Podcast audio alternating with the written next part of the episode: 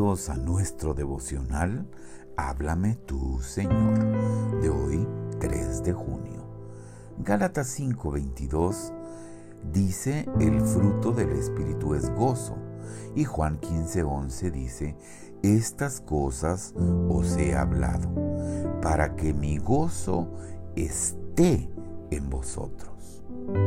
Existe una alegría que es del mundo ella llena el corazón cuando el sol de la fortuna nos alumbra y se realizan todos nuestros deseos.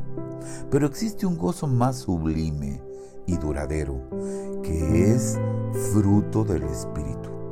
Jesús lo llama mi gozo, porque solo existe a través de su presencia y no de situaciones terrenales es el mismo que en las aflicciones brilla muy claro, como las estrellas en una noche oscura.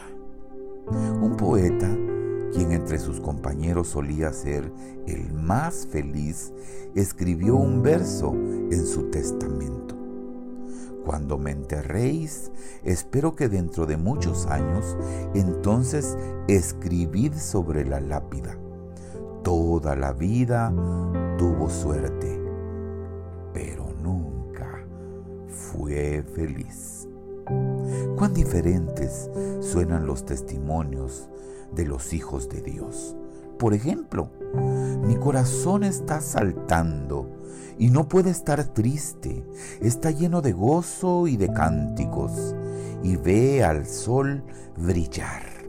El sol que brilla para mí es mi Señor Jesucristo.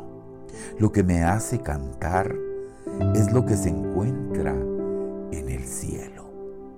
Esto es el lenguaje del gozo verdadero. Esta alegría dará fuerza.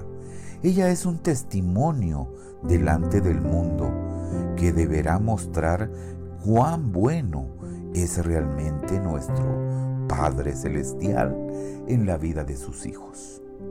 Debemos cultivar este dulce fruto en corazones fieles.